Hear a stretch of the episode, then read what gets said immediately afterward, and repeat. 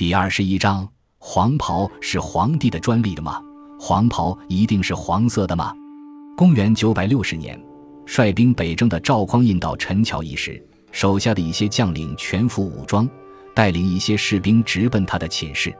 惊恐的赵匡胤刚穿好衣服，还未及反应，将领们便将他强行拖出去，并将事先准备好的黄袍披到他的身上。接着，大家跪拜在地，高呼万岁。这就是宋太祖因陈桥兵变而黄袍加身的典故。从此后，皇帝穿黄袍得以广为人知。那么，黄袍是皇帝的专利吗？是不是只有皇帝才能穿黄色的衣服呢？黄色服饰在中国古代一直比较流行，谁都能穿。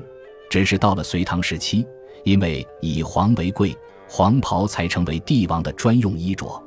尤其是在唐朝，皇帝不愿意自己和一般人同着黄袍，就颁布了进士庶不得以赤黄为衣服的命令。《野客丛书·禁用黄》中记载，唐高祖武德初用隋制。天子常服黄袍，遂进士庶不得服，而服黄有禁字此史。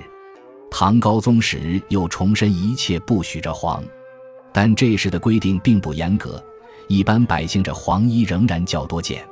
到了北宋，赵匡胤登基后，黄袍正式成为皇权的象征。宋仁宗时还规定，一般人士衣着不许以黄袍为底或配置花样。自此。不仅黄袍为皇帝所独有，连黄色亦为皇帝专用。其实，在唐宋之前，君王、皇帝对穿什么颜色的袍服并没有明确的规定。西周、东周时期，据《礼记·乐令》记载，天子着青衣。春秋时期，各诸侯国纷争，国君的袍服更是五花八门。到了秦朝，由于盛行五行之说。